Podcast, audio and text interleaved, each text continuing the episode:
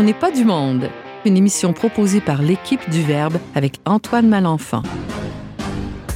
Cette semaine à l'émission, on continue de réfléchir à l'œuvre du psychiatre autrichien Viktor Frankl avec notre collaborateur, le prof de philo Jean-Philippe Brissette. On découvre aussi l'Ermitage Saint-Antoine et surtout sa revue Le Messager avec le rédacteur en chef de celle-ci, le journaliste Yves Casgrain. Et finalement, on feuillette les pages de notre plus récent dossier sur la mort au magazine Le Verbe avec mon adjoint à la rédaction et j'ai nommé James Langlois.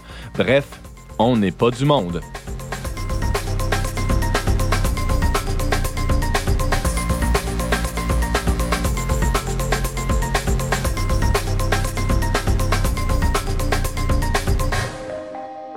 Bonjour tout le monde, bienvenue à votre magazine culturel catholique. Ici votre animateur Antoine Malenfant. Euh, je suis rédacteur en chef du magazine et de la revue Le Verbe et je suis euh, vraiment ravi, très heureux de, de, de vous accompagner pendant la prochaine heure de radio. Euh, autour de la table, on a trois chroniqueurs euh, masculins, virils, euh, mâles. je ne sais trop comment les, les qualifier. sinon, Yves qui fronce des sourcils. Salut. Salut. comment ça va? Ça va très bien. Très Ouais. bien. De quoi tu nous parles, Yves, aujourd'hui? Je vais parler de, de- de la revue pour laquelle je travaille, pour laquelle je travaille. Donc, le Messager de Saint-Antoine, qui appartient à l'Ermitage Saint-Antoine de Lac-Bouchette. Mhm, c'est c'est dans quel coin, ça, du Québec? C'est à côté du lac Bouchette. C'est au Saguenay-Lac-Saint-Jean. Ah bon, alors on salue les auditeurs de- Oui. de, ce Une très coin-là. belle région que j'apprends à découvrir. Plus précisément, le lac Saint-Jean, parce que tu dis pas à des gens du lac qui viennent du Saguenay. Ah oui, oui, oui. Mais on n'embarquera pas dans cette querelle. Non, non. euh, voilà. Et la voix que vous attendez, euh, c'est celle de, de James Langlois. Salut, James. Salut Antoine, il y a Euh. belle, euh, be- de belles choses aujourd'hui à annoncer. Là. Ah oui, ben, j'ai j'ai hâte de t'entendre là-dessus. Vas-y donc. Ben, D'abord, on vient de lancer notre tout dernier numéro, euh, duquel je vais parler un peu plus tard dans l'émission, mais qui porte sur la mort, euh, magazine, revue, disponible gratuitement un peu partout. Et ce soir même, on a un lancement à Québec, je le dis d'emblée. Euh, désolé pour les gens de, de Montréal et des environs, mais c'est pas grave, vous pouvez venir si ça vous tente de vous taper deux heures de char pour notre 5 à 7. Vous êtes les bienvenus quand même. Mais On accueille tout le monde, hein, sans, sans distinction. 5 à 7 de lancement ce soir à la brasserie La Corrigane euh, sur la rue Dorchester à Québec euh, à partir de 5 heures. Il y a des consommations gratuites pour les 20 premiers euh, arrivés et euh, des petites inter- interventions de poésie. De, c'est l'opportunité de rencontrer nos collaborateurs, etc. Donc, vous êtes les bienvenus à partir de 5 heures. Alors, c'est un numéro sur la mort qui, vient de sortir. Tu viens de l'évoquer, James. C'est un peu de ça dont tu vas nous parler aujourd'hui. Oui, on va voir ensemble un peu ce, qui se, ce, ce dont on parle dans ce numéro-là. Je vais plus m'attarder sur un texte que j'ai moi-même signé dans le magazine, là. Euh, des aspects philosophiques euh, qui nous invitent à réfléchir à notre destination euh, universelle et commune. Et selon la, la nouvelle, euh, la, la nouvelle tradition, la nouvelle habitude, est-ce que tu as quelqu'un à saluer, un auditeur qui, qui- qui- que tu portes dans ton cœur aujourd'hui? Oui, ben, peut-être qu'il y a des gens en haut de 40 ans et plus qui se rappellent d'une animatrice de radio qui à Radio-Canada, Marie Savane. Eh bien, sachez-le, euh, chers auditeurs, euh, Marie Savane, c'est la mère de notre euh, directrice au magazine Le Verbe, la mère de Sophie Bouchard. Et Marie Savane nous écoute, euh, je dirais pas religieusement, mais bref, on est très honorés de l'avoir, elle qui est une grande an- animatrice de radio. On la salue chaleureusement. Alors, bonjour Marie. Et euh, bonjour Jean-Philippe aussi, qui est euh, juste devant moi. Jean-Philippe Brissette, salut. Bonjour. De quoi tu nous parles aujourd'hui? Alors aujourd'hui, je vous parle euh, de la conscience morale et euh, au fond, une petite réflexion autour, euh, encore une fois, de l'œuvre de Viktor Frankl dont je vous ai parlé euh, il y a quelques semaines. Alors, allons-y tout de suite.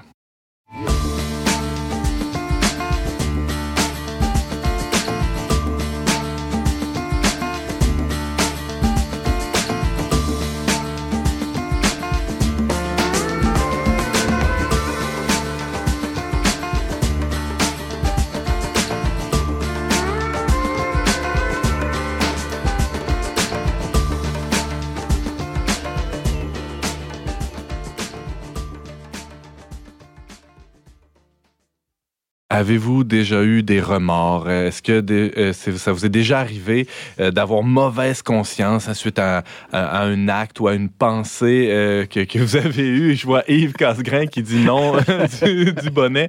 Non, moi non plus, ça m'est jamais arrivé. En tout cas, peut-être que pour vous, c'est des choses qui arrivent. Est-ce que, mais, on pourrait, dans le fond, se demander qu'est-ce que la conscience? Est-ce que c'est une illusion ou est-ce que c'est la voix de Dieu qui nous parle directement? Ou est-ce que c'est une, une invention, une fabrication de, la psyché. Euh, ben, pour aborder ces questions-là, euh, Jean-Philippe Brissette a, a, fréquenté l'œuvre de Victor Frankel qui apporte quelques réponses, si je ne me trompe pas, Jean-Philippe. Oui, alors euh, peut-être euh, un peu en, guise de préambule pour commencer, euh, une, petite distinction. Hein, C'était la conscience, la question de la conscience est une, question qui est très vieille, qui est très ancienne dans la philosophie parce que c'est quelque chose qui est propre à l'être humain, qui est d'une expérience fondamentalement humaine, hein, qui est celle de porter un jugement moral spontané sur la valeur d'un acte individuel qu'on peut ou qu'on devrait poser. Chose que les escargots peinent à réaliser. On en doute. Donc, euh, euh, évidemment, c'est à ne pas confondre avec la, conscience plutôt au sens psychologique, hein, c'est-à-dire mhm. avoir conscience d'un état qui se passe à l'intérieur de nous, euh, etc. donc, il y, a une certaine différence. Et puis, peut-être un, des, pour, pour, donner un peu un exemple, hein, euh, un des, exemples les plus, les plus marquants, les plus frappants euh, de, la conscience morale, ben, c'est celui euh, dans l'œuvre, le roman très connu de, de, Dostoïevski, Crime et châtiment, qui est paru en, 1866. Et puis, au fond, peut-être plus pour, pour, résumer, puis donner une idée en même temps de d'une des descriptions les plus frappantes de la littérature de, l'expérience de la conscience. Eh bien, donc, dans ce roman, on a l'histoire d'un jeune étudiant, Raskolnikov, hein, qui, qui, est sans le sou et qui doit abandonner ses études. Et euh, il en vient à, une certaine réflexion. Il se demande si euh, il pourrait euh, commettre un meurtre sans conséquence, selon lui. Hein, c'est-à-dire, il connaît une vieille usurière qui prête de l'argent et qui est une femme méchante, aigrie, qui bat sa sœur, etc. Et il se dit, pourquoi est-ce que je ne la tuerais pas et ainsi profiter, moi, de l'argent pour aider l'humanité avec mes études, et puis etc. Et, libérer l'humanité de, cette vieille femme-là, plutôt désagréable. Tout à fait. Donc, sur, le coup, rationnellement, ça lui paraît un crime parfait qu'il commet. Je vous vends un peu le début du livre, euh, le punch du début du livre, mais quand même, il, en vaut la peine. Il commet le crime, mais ensuite, on voit à, travers l'œuvre hein, qu'il est, il est travaillé par, euh, on pourrait dire par sa confiance, par le remords. Hein. Et, on le voit souvent dans, dans l'œuvre, donc il se promène et, constamment, il est justement obsédé par cette idée-là, qui le sait, qui est au courant, euh, et ainsi de suite. Mm-hmm. Donc c'est un des grands exemples de la littérature de, euh, de cette expérience profonde de la conscience. Qui permet à chaque homme de d'évaluer, euh, de faire un, regard où il, il, mesure la valeur de, de des actes moraux qu'il pose, c'est ça? Oui, oui. Donc, euh, c'est de, savoir justement de cette valeur. Maintenant, la, question peut-être un peu au, sens euh, euh, philosophique, hein, c'est qu'est-ce que c'est que la conscience morale exactement? D'où est-ce que ça vient? Quel est son rôle? etc. Puis une des hypothèses les, plus, connues, les plus célèbres, je pense, c'est celle de Freud. Hein, c'est celle de Freud pour qui la conscience morale sera un peu identifiée à ce qu'il appelle le surmoi. Donc, selon Freud, ben, on, a, on, espèce de trois parties, si on veut, à la psyché. Euh, on a le ça, hein, qui sont les pulsions profondes, surtout euh, d'ordre euh, de la violence sexuelle, qui surgissent en, nous.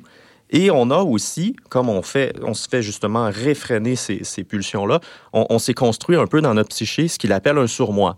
Le surmoi, ben, finalement, c'est une intériorisation des autorités parentales en premier, religieuses, sociales, etc., qui viennent freiner les pulsions. Euh, à mon sens, ça demeure une, explication qui est un peu décevante, au sens aussi de, de Frankel. Euh, ben, pour plusieurs raisons. Hein, parce que d'abord, ben, il n'y a pas de fondement réel à la conscience pour Freud. Donc, c'est vraiment comme une construction. Une construction, une invention, une fabrication sociale euh, ou culturelle. Un autre problème aussi, c'est, de voir la, psychanalyse, de voir chez la psychanalyse la personne comme un objet. Hein, c'est-à-dire objet dans lequel il y a différents mécanismes dont le surmoi en fait partie. Et puis finalement, ben, le rôle du psychanalyste est un peu d'aller régler chacun de ces petits mécanismes-là, plus ou moins euh, fonctionnels.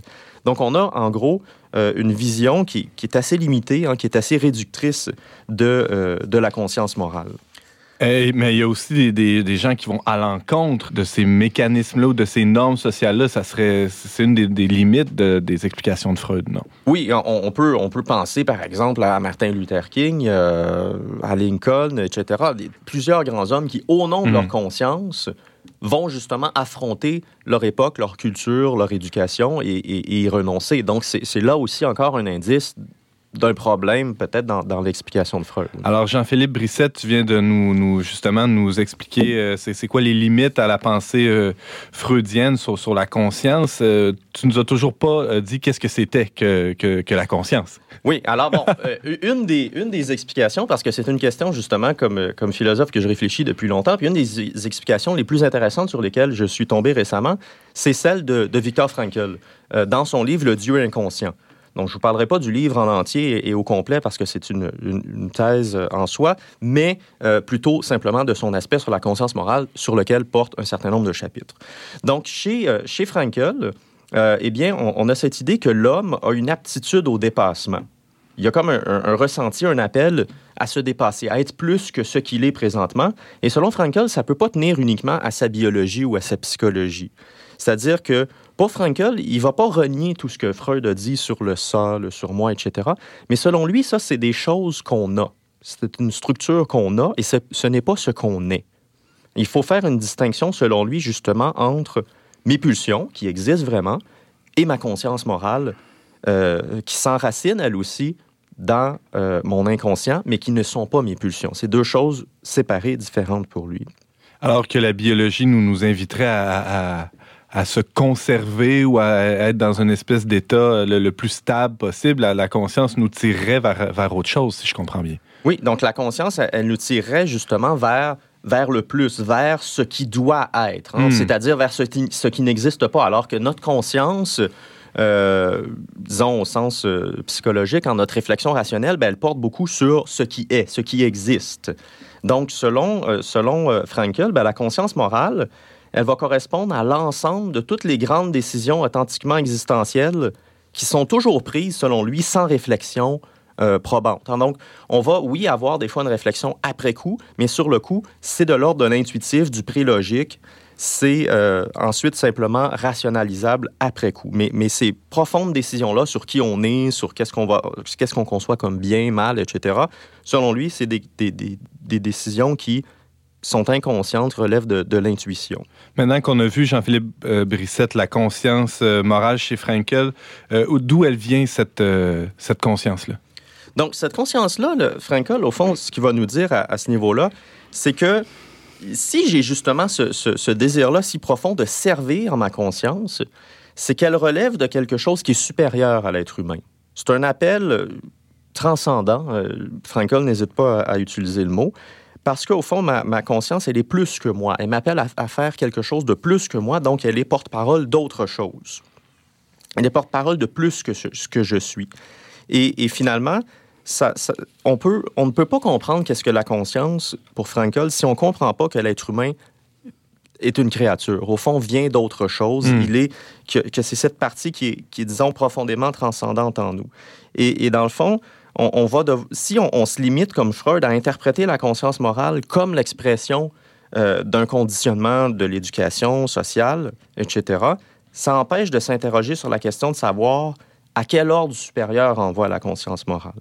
Et ça, euh, ben, fait un peu la, distinction entre ben, justement l'homme religieux, proprement religieux pour lui.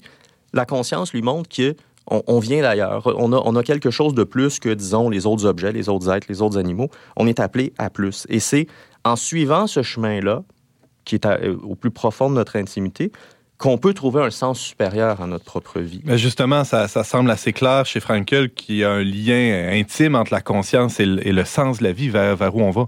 Oui, comme je vous parlais il, y a, quelques semaines de, Frankel, ben, chez lui, la question du sens de la vie, elle est, primordiale, elle est centrale à ses réflexions. Et selon lui, la conscience, il lui donne le, très beau titre, je trouve, de l'organe du sens. Hein, c'est cet organe-là qui, à l'intérieur de nous, va nous guider. Euh, notre conscience, au fond, va à, plusieurs moments, nous souffler les comportements qu'on doit adopter dans certaines situations. Qu'est-ce que je dois faire, ne pas faire, euh, puis ainsi de suite. Et, nous permettre de découvrir, dans le fond, le sens unique de ce que je dois faire. Et comment est-ce que ça me donne sens, ça? C'est parce que quand je perçois les exigences de ce que chaque situation exige de moi, ça me donne une tâche à accomplir. Ah, donc, ça me donne quelque chose à faire euh, une manière d'agir, une tâche à porter. Et c'est dans ces responsabilités-là que je vais prendre face à ma propre conscience que se trouve un sens euh, supérieur à ma vie. Et est-ce que, Jean-Philippe, peut-être une question un peu mal commode, est-ce que la conscience a toujours raison? Est-ce qu'elle est qu'elle peut nous tromper? Bon, alors, chez, chez Frankel, ben, il a cette idée que finalement, ben, c'est parfois un peu la raison qui peut nous tromper qui peut nous faire croire finalement d'arrêter d'écouter notre conscience. Il prend évidemment, c'est difficile pour lui de ne pas être marqué par cela, mais il prend l'exemple des nazis, chez qui, par exemple, ben, on a élevé en principe suprême l'idée que obéir au Führer, c'était euh, c'était le, bien absolu. Eh bien, en, tordant comme ça notre mm. raison, on peut en venir à faire taire un peu euh, sa conscience. On peut justifier rationnellement bien des, des erreurs, finalement. Tout à fait. Et mm-hmm. puis, ce sera au fond le rôle de l'éducation, dans son sens le plus noble, d'affiner la conscience. Et qu'est-ce qui arrive si jamais on ne l'écoute pas, notre conscience? Bon, euh, on n'ira pas dans des exemples trop, trop personnels ni concrets, mais euh, qu'est-ce, qui peut arriver en tout cas? Ben, si on reprend même l'exemple avec lequel j'étais parti tantôt, l'exemple de, Raskolnikov dans le roman de, de Dostoïevski, euh, pour Frankel, ben, on demeure toujours libre face à notre conscience. Hein. On, peut, on peut l'écouter ou ne pas l'écouter, mais si on ne l'écoute pas, si on au fond, si on refoule ces espèces d'aspirations supérieures à plus, ce sera un facteur de souffrance psychique hein, et, même de névrose, selon euh, Frankel. Au fond, quand on, refoule notre conscience, ben, finalement, on, est en proie à un sentiment de vide ou de vide existentiel et, qui peut éventuellement mener euh, par exemple, à une addiction aux drogues, hein, pour, cacher, euh, pour cacher, faire taire cette voix de la conscience, à la violence contre soi ou contre les autres, à la dépression, ainsi de suite. Évidemment, ce ne sont pas les uniques causes de ces maladies-là pour mhm. Frankel, mais ce sont des causes possibles. Il y a certaines de ces névroses-là qui peuvent venir euh, du fait d'avoir trop fait taire sa conscience. Donc, ce qu'on peut dire un peu pour, ce, pour, euh, pour, pour, toute cette, cette euh, l'expérience de la conscience, euh, un peu pour, pour remballer, conclure tout ça, c'est que l'expérience de la conscience, au fond, c'est une des expériences humaines les plus profondes. On, l'a dans, dans, des textes très anciens comme ce, dans l'apologie de Socrate, où Socrate parle justement de cette voix qu'il entend qui lui dit d'agir ou de ne pas agir. on l'a dans, jusque dans, dans les œuvres littéraires dont je parlais, dans les films, etc. Mais c'est une des, des, des expériences les plus profondément humaines. Et c'est quelque chose, selon Frankel et, selon moi, qu'on doit justement cultiver en nous. Hmm. C'est quelque chose qu'on doit, on doit apprendre au-delà du bruit euh, ambiant à écouter. Mais on doit aussi l'éduquer. On ne doit pas simplement aveuglément euh, suivre sa conscience, on doit l'éduquer. Et comment est-ce qu'on éduque la conscience? Ben, c'est par euh, la réflexion, l'arrêt, le silence intérieur, le discernement. C'est aussi par l'étude des vies exemplaires. Je parlais de Martin Luther King.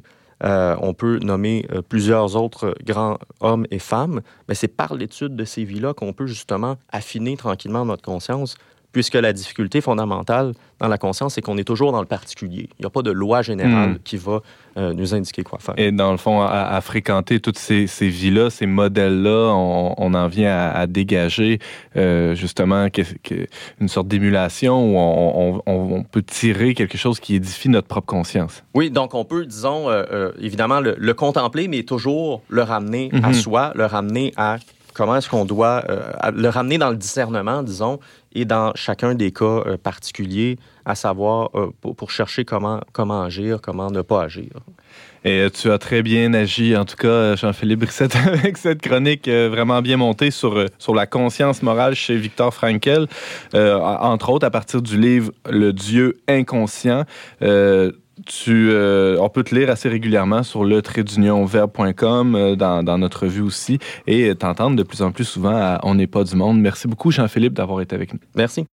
Poli, gentil, ravi, soumis,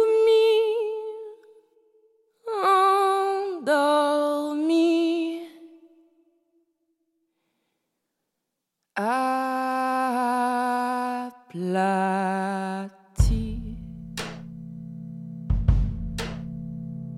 Vivons cachés, vivons heureux, bougeons pas, restons assis. Parlons pas, ça fera moins de bruit. Contentons-nous d'un brin sur rien, car on est né pour un petit pain car on est né pour un petit pain. À quoi ça sert de se casser la tête? Y a toujours eu des petits et des gros. On nous écrase, on nous pile ses pieds. C'est une question d'hérédité.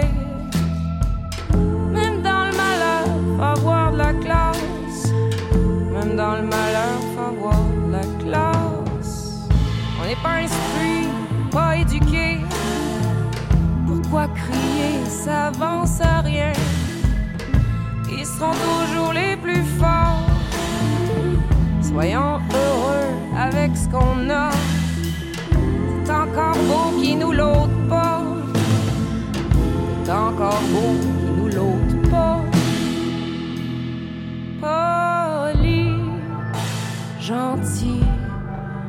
ravi, soumis.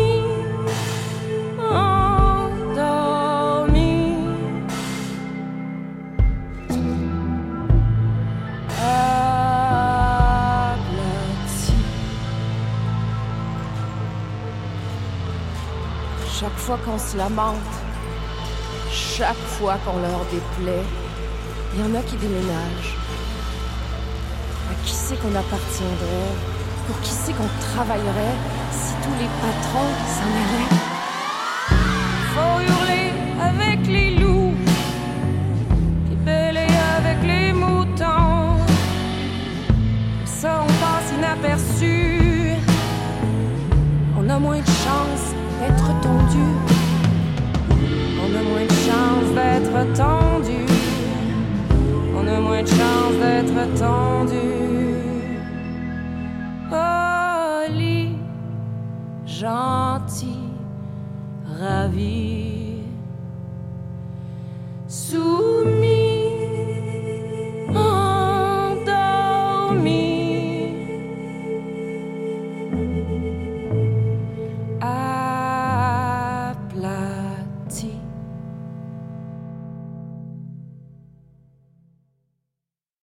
Vous êtes toujours avec Antoine Malenfant au micro dont n'est pas du monde. On vient d'écouter Isabelle Blais qui interprète la litanie des gens gentils de Pauline Julien. C'est sur l'album La Renarde sur les traces de Pauline Julien. Il y a de ses collaborateurs au magazine Le Verbe dont on ne se lasse pas euh, de, de- de lire, d'entendre euh, les, les propos. Et euh, Yves Casgrain fait partie depuis très longtemps, en fait, depuis les tout débuts de l'aventure et même avant, euh, si, euh, si euh, ma mémoire est bonne. Euh, Yves Casgrain, bonjour. Bonjour. Euh, je viens de le dire, tu collabores à la revue de- depuis un bout, mais euh, tu es journaliste indépendant, donc c'est à titre de, de- pigiste euh, que, que tu travailles avec nous. Euh, ça veut dire que tu travailles aussi ailleurs. On l'a déjà mentionné euh, ici en Onde. Tu, euh, ben, tu, tu travailles pour Présence Info, Information religieuse, euh, pour d'autres magazines religieux aussi. Notre-Dame du Cap, entre Notre-Dame du Cap, entre autres. Et, mais maintenant, depuis en fait à peu près un an. Un an, ça va faire un an euh, bientôt. J'ai signé mon contrat euh, vendredi saint l'année passée. Alors, euh, et là, le contrat dont il est question, c'est celui de devenir le rédacteur en chef de, euh, du Messager de Saint-Antoine, qui est un, un magazine publié par, le, en fait, rattaché à l'Ermitage Oui. Saint-Antoine du Lac-Bouchette. Alors, tu es ici pour nous, nous parler un peu de ce- cette publication-là parce que bon, je pense que ça mérite d'être un peu mieux connu et ben, nous, ça nous fait toujours plaisir aussi de faire découvrir d'autres réalités dans, l'Église du Québec. Et, euh, je pense que tu es la meilleure personne pour, euh, pour parler de cette revue-là. Mais avant de parler de la revue, j'aimerais que tu nous dises un mot sur, euh, sur l'Ermitage Saint-Antoine du Lac-Bouchette. Qui tient ça? C'est ben, c'est où? On l'a évoqué un peu plus tôt, mais c'est dans, dans le coin du Lac-Saint-Jean. Oui, tout à fait. C'est un donc un ermitage. Donc un ermitage, c'est un lieu de prière, hein, un lieu un peu isolé du reste euh, des grandes villes. Mhm. Euh, c'est la particularité de cet ermitage-là, c'est vraiment la nature. Elle est entourée de nature. Euh, on parle du sanctuaire, donc c'est un sanctuaire. Euh, la- le lieu est un sanctuaire, mais aussi ce qui l'entoure, c'est-à-dire euh, la forêt qui l'entoure, la nature. C'est un sanctuaire en soi. Beaucoup de gens viennent à l'ermitage pour d'abord la nature, beaucoup de tourisme qui viennent euh, à l'Ermitage, mais il y a aussi évidemment beaucoup de pèlerins qui viennent de partout à travers le monde, comme les touristes d'ailleurs. Ah, c'est un endroit qui est connu là, euh, vraiment de, de, de, plus en plus. Il fait partie en fait de l'offre touristique euh, à la fois globale, mais aussi tourisme religieux qui se développe de plus en plus à, à travers le monde. James Langlois, tu as une question pour Yves? Ben, ce sujet-là, il, il, y a un, pour ceux qui ne le sauraient pas, là, il y a un petit Compostelle hein, au Saguenay qui commence quelque part euh, près de Sainte-Rose euh, du Nord, puis qui euh, s'en va jusqu'à l'Ermitage Saint-Antoine, euh, donc comme point de finale. C'est un, un 200 km, il me semble, à pied, là, qui termine à l'Ermitage. Oui, tout à fait. C'est un, un, un, vieux, euh, en fait, service, on peut dire, qui, qui est fait depuis, depuis pas mal longtemps. Donc, ce sont des marcheurs qui viennent et puis qui font une, un, un, pèlerinage. Et euh, l'aboutissement, c'est vraiment euh, l'Ermitage. Et la congrégation qui, qui, tient le lieu, c'est? C'est euh, les Capucins, en fait, qui ont c'est un service, en fait, qui, qui rentre. Ça n'appartient pas aux Capucins. Okay. Ils en assurent tout simplement l'aspect pastoral. C'est un gros contrat, remarquez ben qu'ils ouais. le font très bien, euh, mais euh, c'est vraiment un, un, l'œuvre, en fait, d'un abbé, euh, Elzéar de la Mort, qui a, en fait, créé au départ ce qu'il voulait euh, en achetant le terrain, euh, c'était plutôt pour accommoder les prêtres qui étaient euh, en vacances, pour euh, faire une espèce de, d'endroit où ils pouvaient euh, séjourner, se reposer. Mais comme c'était dans le bois, puis qu'il n'y avait pas vraiment de service, euh, ils n'ont pas apprécié. Ils n'ont véritablement pas apprécié. Alors, ça tombait à l'eau. Sauf que lui, il avait créé, il avait bâti une petite chapelle, puis il disait sa messe à tous les, tous les jours, puis il avait pris l'habitude de sonner la petite cloche qu'il avait. Et puis, euh, ce qu'il faut dire, c'est qu'il était vraiment isolé. Et puis, le village de Lac-Bouchette se trouve l'autre côté de, euh, du lac. Donc, mais, mais, on entendait la petite on cloche, entendait la petite cloche bord, jusque ouais. dans le village. Et ça a attiré les gens. Puis les gens commençaient à venir. Puis ils ont appelé le, le, le curé, euh, en fait le prêtre plutôt, parce qu'il n'y a pas de cure, mais le prêtre, l'ermite. Et d'où est venu le nom de l'ermitage? Ah, ouais. Et puis, à chaque fois que euh, les, les, les, villageois disaient, ben, il faudrait faire telle chose, il faudrait peut-être mettre une statue, il faudrait faire ci, ben, l'abbé disait, vous savez ce qu'il vous reste à faire? D'aller chercher l'argent. Et puis là, il se mobilisait, puis petit à petit, ça s'agrandit, puis ça est devenu ce que c'est devenu aujourd'hui, c'est-à-dire un ermitage. James Langlois. Euh, tu le disais, Yves, actuellement, ce sont les Capucins. Il n'y avait pas eu les Pères Blancs aussi euh, avant les Capucins? Ou peut-être non, non, non, parce que euh, c'est vraiment à la mort de l'abbé. C'est un souhait de, de l'abbé Elzéar de la mort que ce soit les Capucins qui prennent ça. Et ça a été, ça a été accepté à, à la veille, vraiment à la veille là, de sa mort. On a reçu, il a reçu le hockey de, du, de l'évêque, comme quoi ce seraient les, euh, les Capucins qui seraient là. Puis on dit aussi que c'est un sanctuaire, euh, par exemple, euh, Sainte-Anne-de-Beaupré, c'est un sanctuaire parce qu'il y a une dévotion particulière à Sainte-Anne. Euh, c'est quoi, pour, pour quelle raison? Deux, euh, deux dévotions. En fait, c'est Saint-Antoine, parce ah. que euh, l'abbé vouait vraiment... une grande dévotion une à grande ce dévotion saint, ouais. à, à Saint-Antoine qu'il a découvert lors d'un voyage en Europe. Lorsqu'il est revenu, il, s'est demandé euh, qu'est-ce qu'il allait faire pour faire la promotion de Saint-Antoine. Et euh, c'est comme ça qu'est née la revue, en fait, en euh, 1895. Et un petit peu plus tard, euh, il y a eu euh, vraiment l'ermitage comme tel qui est né. Justement, Yves Casgrain, venons-en à, à, à, cette histoire-là de la revue euh, Le Messager de Saint-Antoine. Euh, tu viens de l'évoquer, Yves Casgrain, c'est né en 1895. Ça fait donc, en fait, ça va faire 125 ans assez bientôt. Oui. Euh, c'est quoi les grandes étapes de, du développement de, de cette revue-là? Bon, d'abord, la, la, revue était dans l'esprit de, de, son fondateur pour disons, les gens qui, évidemment, savaient lire, mais qui n'avaient pas vraiment beaucoup, beaucoup d'instruction, euh, surtout pas au niveau théologique. Donc, on voulait rejoindre ces gens-là. Euh, et ça portait essentiellement sur Saint-Antoine et un petit peu plus tard sur euh, Notre-Dame de Lourdes aussi, parce qu'on a découvert sur le euh, le site même de l'Ermitage, une grotte qui ressemble assez étrangement à celle de Lourdes. Ah oui? Donc, on a fait, euh, et apparemment qu'il y a eu certains miracles. Donc, euh, voilà. Donc, c'est euh, la revue avec pour but, donc, de faire la promotion de ces deux dévo- dévotions-là. Mais avec le temps, ça s'est évidemment, euh, ça a changé beaucoup. Évidemment, Saint-Antoine est toujours là, toujours présent. Euh, mais euh, maintenant, on a une équipe d'à peu près une vingtaine de collaborateurs qui euh, vont aborder des sujets euh, très, très, très diversifiés. Ils ont carte blanche, en fait. Donc, c'est une revue qui va aborder autant euh, le thème de la mort que le thème de, de la, la résurrection, que le thème de l'écologie, enfin, peu importe, tout dépendant de ce que les, les, les auteurs euh, ont envie de, de parler. La fréquence de publication, Yves Casgrain, c'est C'est ressemble euh, à quoi? 10 fois par année. Il y a deux numéros euh, qui sont publiés euh, deux mois, donc euh, euh, juillet, août, c'est un numéro, et puis euh, décembre et janvier. Euh, janvier, février plutôt, c'est un numéro. Yves Casgrain, tu nous parles de, la revue Le Messager de Saint-Antoine qui, est- rattachée à l'ermitage de, Saint-Antoine du lac Bouchette dans la région euh, du lac Saint-Jean. Euh, tu, euh, tu nous racontais deux minutes que cette revue-là était d'abord basée sur une grande dévotion euh, à Saint-Antoine puis à Notre-Dame de Lourdes. Aujourd'hui, comment tu, définirais la, mission de, cette revue-là? Tu évoquais aussi le fait de, rejoindre les gens là où ils sont. euh, Oui, c'est- une revue, je dirais, pour euh, grand public, en fait. Euh, c'est toujours dans le but de vulgariser les grands thèmes euh, théologiques ou philosophiques. Donc, c'est extrêmement important pour les rédacteurs de toujours vulgariser leur sujet. Euh, chaque article contient 500 mots à peu près. Donc, c'est assez court. Donc, les euh, rédacteurs ont intérêt vraiment à posséder leur sujet, puis à bien le, le aller à l'essentiel assez Aller à rapidement. l'essentiel. Uh-huh. Aller à l'essentiel, c'est, je pense, que c'est la marque de commerce, on peut dire, de, de la revue. C'est que c'est pour monsieur, madame, tout le monde. Peu importe son, son degré là, de, d'éducation, peu importe. Euh, il va se retrouver là, c'est facile à lire, mais euh, c'est pas parce que c'est, c'est facile à lire que le contenu est pas profond. Au contraire, c'est extrêmement profond.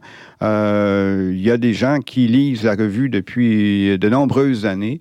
Alors, euh, des intellectuels autant que des gens euh, tout à fait ordinaires. Euh, à titre d'exemple, le plus récent numéro sur lequel vous avez travaillé, ce qui est sorti récemment, c'est ça, ça porte sur quoi, Yves Sur la résurrection. Sur la ré- Ah ben ça tombe bien, Ça ça, tombe ça, bien. ça- s'en vient, semble-t-il. Oui, ça c'est euh, et ça c'est un petit peu nouveau parce que je viens d'évoquer évidemment le fait que les auteurs sont libres de, d'écrire un, un peu ce qu'ils veulent. Alors depuis mon arrivée, j'ai décidé de, de un petit peu de resserrer un peu le tout et de proposer quand Mhm. même, c'est, c'est libre, un thème. Donc euh, ce, ce numéro ici porte sur la résurrection parce que je- Évidemment, Pâques arrive euh, Ouais. bientôt. Alors, euh, le prochain, sans doute, on va parler de, de Saint-Antoine, puisque c'est l'anniversaire, le 13 juin de, de- de- de Saint-Antoine. Euh, et un peu plus tard, probablement pour l'été, ça devrait être quelque chose comme le- sur la beauté ou quelque chose comme ça. Mais ça reste que c'est une revue où les rédacteurs peuvent encore choisir leur thème. Yves euh, Casgrain, le temps file, il nous reste seulement quelques minutes pour, euh, aborder euh, peut-être tes- le, le futur, en tout cas tes espoirs pour, euh, pour le messager de Saint-Antoine. Euh, Yves Casgrain, c'est quoi l'idéal pour toi? Comment tu vois cette revue-là dans Bon. 2, 3, 4, 5 ans peut-être? J'espère qu'elle va être encore là. Je dis ça un peu à la blague, mais c'est vrai que ces temps-ci, c'est pas, pas facile. C'est précaire pour la plupart des, des, C'est des ça, périodiques. exactement. ouais. C'est toujours précaire. Alors, je me disais que parfois, peut-être qu'on devrait euh, euh, penser à unir nos forces, euh, surtout les, les revues de sanctuaire. Mais ça, on n'en est pas là, mais disons que c'est une idée qui me trotte dans la tête. Mais euh, plus, euh, plus, d'une façon plus terre à terre et puis euh, plus proche de, de- dans le temps, ce serait de développer tout l'aspect de la présence, en tout cas, euh, de la revue dans les médias sociaux.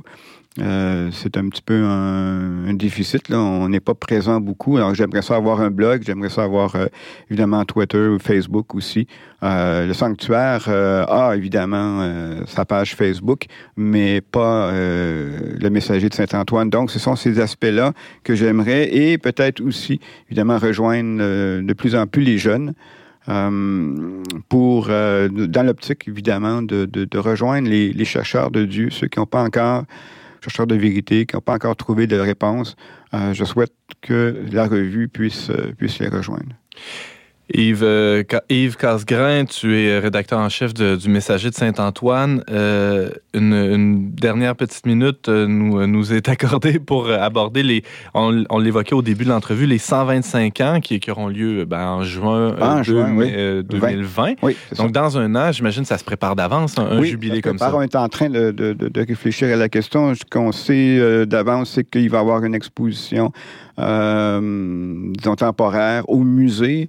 Euh, directement à l'Ermitage, qui raconte l'histoire de l'Ermitage, mais qui raconte aussi l'histoire, euh, la vie de Delzéar euh, de la qui a fondé évidemment le euh, l'Ermitage. Donc, à partir de là, on ne sait pas trop ce qui va arriver, mais chose certaine, c'est qu'il va y avoir des activités euh, qui vont être précisées. Je reviendrai ici pour en ben parler euh, davantage. Un numéro spécial aussi, probablement. Probablement, à l'intérieur de la revue, il va sûrement avoir quelque chose.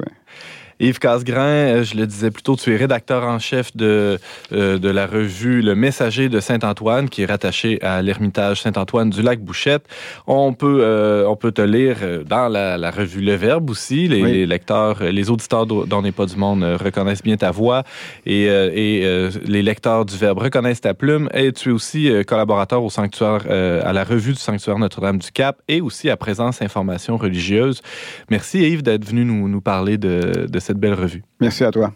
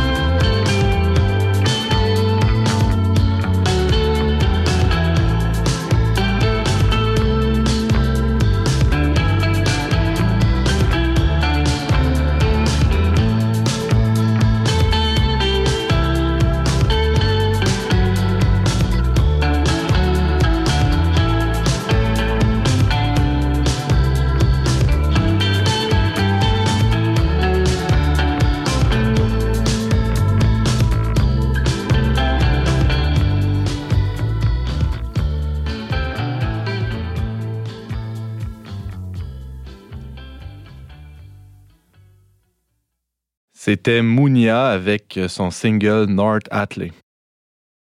La revue Le Verbe euh, sort ces jours-ci un tout nouveau numéro, hein, comme comme c'est le cas à chaque saison. Euh, et ce, mois-ci, ou en fait cette saison-ci, c'est le thème de la mort qui est abordé de, front, on peut dire, assez directement. Euh, et pour en parler, le rédacteur en chef adjoint de, la revue, mon très cher collègue James Langlois, est avec nous. bonjour James. Salut Antoine, ouais, tu serais peut-être mieux placé que moi pour en parler, mais comme tu es euh, à l'animation, on, va te. J'ai déjà essayé de m'interviewer moi-même, ça n'a pas été un grand succès. Alors allons-y avec une formule plus traditionnelle, euh, intervieweur, interviewé. Euh, bonjour James, oui. tu nous parles du plus récent numéro. En fait, ça sort, c'est tout chaud. Là. Oui, ça sort aujourd'hui, presque on pourrait dire, je le rappelle. On a un lancement ce soir à la Corrigane à Québec. Bienvenue, même si vous n'êtes pas de la région de Québec, hein, si ça vous tente de faire de la voiture. Corrigan, qui est une brasserie euh, sur la rue Saint-Joseph euh, d'Orchester à Québec. Donc, 5 à 7, 20 euh, premiers arrivants, arrivés auront une consommation gratuite. Il y aura des interventions. Des collaborateurs seront là pour leur parler. c'est pas un peu morbide de célébrer la mort comme ça, James ben, Langlois? C'est là que je voulais en venir. Hein. Yves Casgrain parlait cette semaine de la, du messager qui, ce mois-ci, ont décidé de s'attarder à la résurrection. Eh bien, nous aussi, on a, on a choisi de s'attarder à la résurrection, mais en parlant de la mort d'abord avant la résurrection, euh, parce que euh, on le sait, euh, nous chrétiens, on célèbre, oui, la fête de Pâques, qui est la, fête ultime, qui est la fête de la lumière, de la résurrection du Christ, mais pour ressusciter, il faut d'abord mourir. il y a une espèce de passage obligé, là. C'est obligatoire, c'est un, sujet qui nous taraude tous, qu'on soit même croyant ou non. Mm-hmm. Et c'est la raison pour laquelle on a décidé de, de s'attarder sur ce sujet-là, qui est, au fond, assez assez existentiel et assez euh, universel. Qu'est-ce qu'on retrouve dans, dans ce numéro-là, James? Bon, mais ça, c'est important de, préciser d'abord comment est-ce qu'on fonctionne parce qu'il y a beaucoup de gens qui nous écoutent à la maison, peut-être, puis qui se disent Bon, c'est quoi cette histoire-là? Là? Une émission de radio, c'est un magazine, là, il y a une revue. Bon. Un site web, le C'est ça. Donc, d'abord, il y a une revue. Éclaire nos lanternes, je t'en prie. 84 pages. Euh, je dis bien la revue, on l'appelle la revue, c'est la plus grosse, qui fait 84 pages et qui est disponible euh, par abonnement seulement ou en version PDF sur notre site web. Et cette revue-là a un contenu, présente un contenu euh, avec un peu plus de substance pour ceux qui sont déjà engagés dans un cheminement de foi euh, catholique. Et donc, on va oser aller plus, euh, plus avant avec des thématiques de, de, foi. Par exemple, on va parler de prière, on va aborder des témoignages. mais ça aussi, il y en a dans le magazine. Des grands entretiens. C'est des articles assez longs, là. Oui, on, essaie de, donner un peu de substance. Euh, d'ailleurs, on commence toujours par un témoignage, hein, parce que nous, c'est vraiment au cœur de notre mission d'annoncer euh, cette expérience de Jésus-Christ, parce que la résurrection de Jésus-Christ, c'est pas seulement un concept dogmatique, c'est une réalité qu'on peut expérimenter dans notre vie, qui est celle de d'avoir le Seigneur qui, parce que lui a passé d'abord de la mort à la vie, peut ensuite venir nous aider dans notre vie à nous faire passer de nos morts à, une autre vie et ultimement euh, à la fin de, si on le croit, là, à la fin de, de, notre vie sur Terre. Mais c'est d'abord quelque chose qu'on expérimente dans cette vie-ci. Il y a des gens euh, dont on, rapporte les témoignages qui l'ont vécu, ça, qui ont vécu toutes sortes de drames euh, familiaux, euh, de drames existentiels, euh, et qui, grâce à leur foi, ont pu passer au travers, ont pu ressusciter d'une certaine manière de ce drame-là,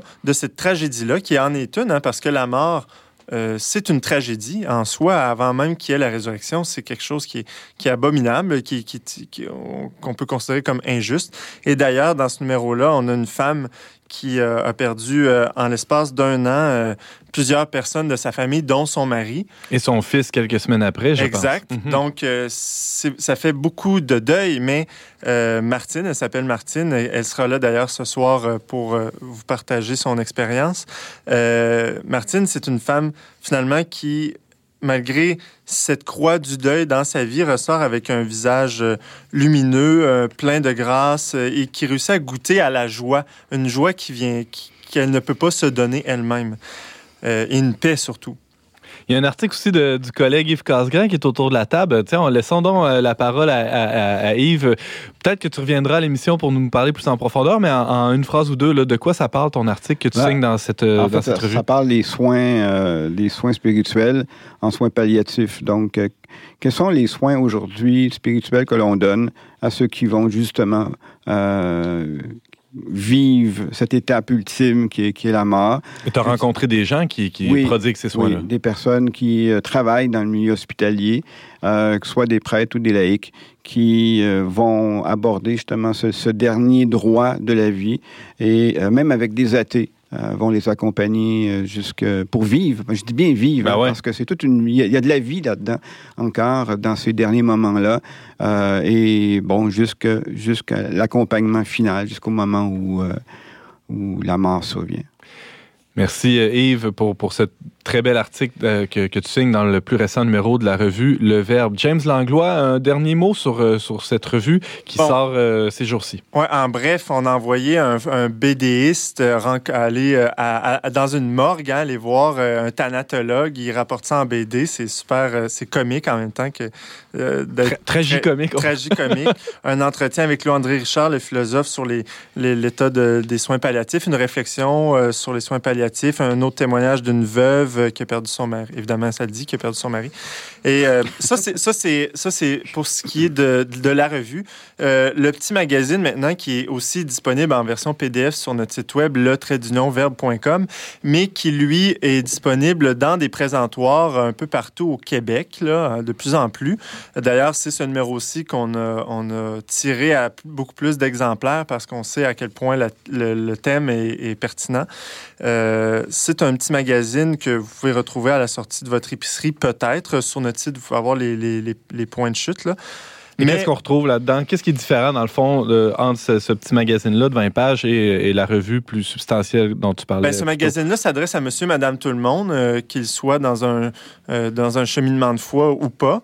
Et donc, on essaie d'avoir des réflexions un peu plus philosophiques. Il y a toujours place au témoignage chrétien, mais euh, on essaie de- de- d'aborder euh, le dossier euh, autrement pour que ça puisse aussi rejoindre les gens qui, n'ont, qui, sont, qui sont loin de l'Église ou qui n'ont pas la foi. Pas de grands exposés dogmatiques là-dedans. Non, On y va justement Dans avec le du- concret, dans le concret, dans le témoignage, des, des, On des a un beau accessibles. Ouais. Un beau photoreportage de Marie la Liberté d'un homme qui, euh, qui est en accompagnement de fin de vie, euh, qui est peut-être euh, décédé actuellement, on ne sait pas, mais paix à son âme si c'est le cas, euh, qui est accompagné par une tanadoula, c'est-à-dire une accompagnante. Il y, a des, il y a des accompagnantes à la naissance, hein, comme des, des, des, des sages-femmes à la naissance, mais elle, c'est une accompagnante vers la mort. Donc, elle joue un peu, à quelque part, entre le rôle de l'infirmière, euh, de l'agente de pastorale. C'est à, à quelque part au milieu de, de tout ça. Mais bref, un très beau photoreportage. Et nous deux, on a signé une petite réflexion. toi qui es dans un style un peu plus euh, libre, un peu plus euh, blog ou éclaté. Moi, je vais avec une, vraiment une petite réflexion philosophique euh, sur la question de, de la mort. Un, un très bel article qui s'intitule Le dernier soupir, James Langlois. Euh, à quelle question tu voulais répondre en, en- en écrivant ce texte-là? Bien, il y a, il y a dans la tradition philosophique, dans la tradition intellectuelle, je dirais, une certaine, un certain argumentaire qui pourrait nous aider à arriver quand même à, penser de manière rationnelle qu'il existe une vie après la mort. Et sans, sans rentrer dans tous les détails, parce que en, dans deux pages, là, on ne réussit pas à faire le tour d'une question aussi complexe, mais j'ai quand même essayé de euh, donner quelques éléments pour voir comment est-ce qu'on pouvait arriver peut-être à, à, cette conclusion-là sans évoquer d'arguments religieux ou sans évoquer d'arguments justement euh, théologiques. Alors, si tu as devant toi un sceptique, euh, James Langlois, qui dit Ah, la vie après la mort, on le sait pas, on le saura jamais, qu'est-ce que tu lui dis? Bon, mais pour commencer, euh, c'est intéressant de constater que dans toutes les cultures, il y a présence de, de, de, certaines croyances par rapport à la mort. Donc, euh, j'évoque dans mon texte qu'en en 1908, en France, il y a des traces archéologiques qui ont révélé des, des signes funéraires datant de plusieurs millénaires, euh, lesquels montraient qu'il y a des humains préhistoriques qui avaient un crâne hein, qui ressemblait à celui d'un singe. Donc, c'était pas des êtres humains, euh, c'était pas des, des, des personnes... Homo sapiens sapiens, Ouais, ça? Sapiens Mhm. mais qui auraient enseveli leurs semblables. Et euh, ça, ça, ça nous donne à penser que, on parlait de conscience morale là, cette semaine avec Jean-Philippe, ben, que déjà à cette époque-là, déjà il y a quelque chose de profondément naturel dans le fait que l'être humain euh, pense à la vie après la mort. C'est comme si c'était spontanément euh, ancré dans notre nature de croire que, que la vie ici-bas peut pas s'arrêter, que l'être humain porte en lui-même une dignité euh, qui est autre, une dignité qui lui confère quelque chose comme qui, qui proviendrait de, de, ce qu'on pourrait appeler une âme, et que cette âme-là ne peut pas, euh, ne pourrait pas s'arrêter là, mais qu'elle subsisterait euh, par-delà la vie terrestre.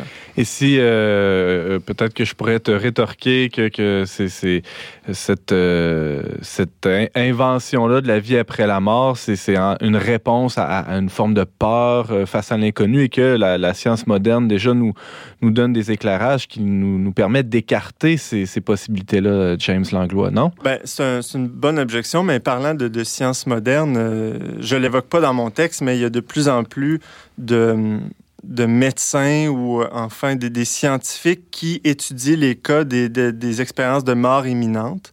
Et euh, il y a certains médecins, euh, certains spécialistes, parmi plusieurs, qui ont écrit des livres, qui ont rapporté beaucoup de témoignages et qui, qui arrivent avec la conclusion que un, un nombre aussi nombreux de personnes qui témoignent euh, d'une manière cohérente de la même réalité Sans qu'ils ont être consultés, sans être consultés, Mhm. euh, nous fait croire qu'il y a quelque chose qui se passe là après après la mort. Et bon, tout ça, moi, j'ai toujours trouvé ça im- impressionnant. Je ne sais pas si vous avez déjà assisté à la mort de quelqu'un, mais lorsque la personne meurt, euh, il y a il y a un dernier souffle qui, d'ailleurs, j'ai mon texte comme ça, le dernier soupir, mais la personne pousse un long soupir juste avant de mourir et c'est à ce signal-là qu'on reconnaît que la personne, finalement, n'est plus, n'est plus là. Et, c'est intéressant de constater que le mot âme, euh, en latin, anima, ça vient, ça veut dire souffle. Donc, puis c'est présent aussi dans la culture euh, hindouiste, dans la philosophie hindouiste. L'atman, c'est le principe de vie euh, qu'on dit qui, qui- quitter le, corps par la tête euh, au, moment de, au moment de la mort. Et euh, donc, on peut pas parler à proprement dit d'un corps hein, lorsqu'il n'est plus animé, parce que le corps, ça suppose un principe de vie. Un, corps, supposons on parle d'un corps social, mais c'est quelque chose qui est vivant, qui bouge de la même manière que, par définition, un corps, c'est c'est même le corps matériel que, que notre corps est corps dans la mesure où il vit. Mais quand euh, le corps ne vit plus, on appelle ça un cadavre. Et à ce moment-là, c'est vraiment, ça peut être même troublant de voir que la personne euh, n'est plus là, mais son corps demeure là. Donc pour nous, il y a un choc, puis c'est une injustice, je le disais un peu plus tôt. Pour nous, il y a quelque chose de, de, de pas naturel dans la mort. On est tous choqués devant la mort. On se dit, c'est comme si, pourtant, on, on pourrait dire, ouais, mais si c'est naturel la mort, pourquoi est-ce qu'on réagit comme ça? Tu sais, on réagit pas euh, de manière troublée devant des choses qui sont naturelles. Devant une naissance où on n'est pas choqué. euh, Non, Mais là, là, il y a Mhm. vraiment comme une injustice qui, qui arrive et moi, je me dis, ça, c'est l'argument de C.S. Lewis avec lequel je conclus mon texte. Euh, nos désirs existent parce qu'il y a un bien pour les rassasier. hein. On n'aurait pas soif. Ce serait absurde de, penser qu'on a soif, mais qu'il n'y a pas d'eau pour étancher notre soif. Mais de la même manière, notre insatisfaction devant la mort existe parce qu'on est fait pour la vie éternelle. Euh, on a besoin, on a tous soif d'un amour absolu, d'un bien infini, d'un bonheur parfait. On est constamment insatisfait ou en souffrance dans ce monde-ci. Et ça ne veut pas dire qu'il n'y a pas de joie, là, aussi. Mais il n'y a rien dans ce monde-ci qui peut satisfaire des besoins infinis. Or, si on est fait, si on a des besoins infinis, c'est parce qu'on est fait pour un monde infini. On est fait pour l'éternité. Et euh, c'est tout ça que vous pourrez lire, euh, chers auditeurs, et bien plus encore dans le plus récent numéro euh, du magazine Le Verbe, dont James Langlois vient de nous parler. Euh, James, merci beaucoup de nous avoir présenté ton texte Le Dernier Soupir, ainsi qu'une bonne partie du, dossier qui porte ce, cette saison-ci, ce printemps, sur le, thème sérieux, mais qu'on aborde quand même euh, de toutes sortes de manières. c'est très lumineux. hein, C'est il très lumineux, il y a beaucoup de, beaucoup de, de lumière, en effet, euh, donc sur le thème de la mort. Vous pouvez en apprendre davantage en vous rendant sur le verbe.com. Merci, James Langlois.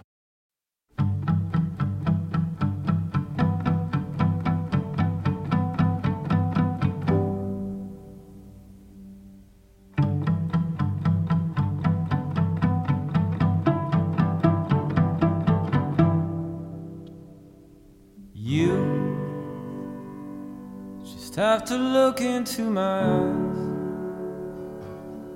You don't need a secret code. Need to play it being spies. And though I may speak to you in tongues, we don't need Rosetta Stone to know how this song is sung.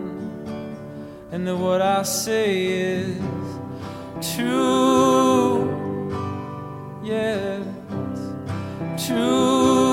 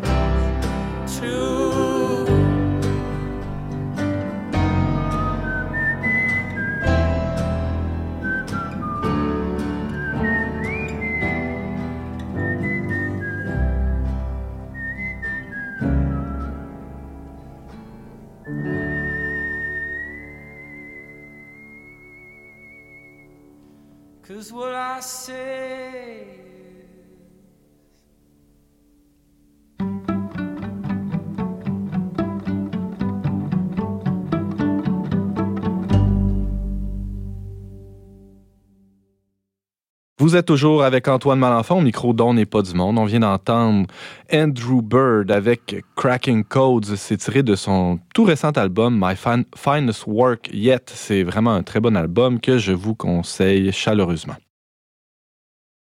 On parlait cette semaine de la pensée du psychiatre autrichien Viktor Frankl avec notre collaborateur Jean-Philippe Brissette. On découvrait aussi la revue Le Messager de Saint-Antoine, euh, qui est rattachée à l'Ermitage du même nom, avec le rédacteur en chef de la revue Yves Casgrain. Et euh, on, euh, on découvrait aussi le plus récent numéro qui porte sur le thème de la mort, avec mon adjoint à la rédaction du magazine Le Verbe, et j'ai nommé James Langlois. Merci beaucoup d'avoir été avec nous durant cette émission. On vous attend la semaine prochaine, même heure, même antenne, pour un autre magazine dont n'est pas du monde aux choix musicaux, James Langlois, à la réalisation technique, Daniel Fortin, à l'animation, Antoine Malenfant. Cette émission a été enregistrée dans les studios de Radio-VM. On remercie le Fonds Roland Leclerc pour son soutien financier.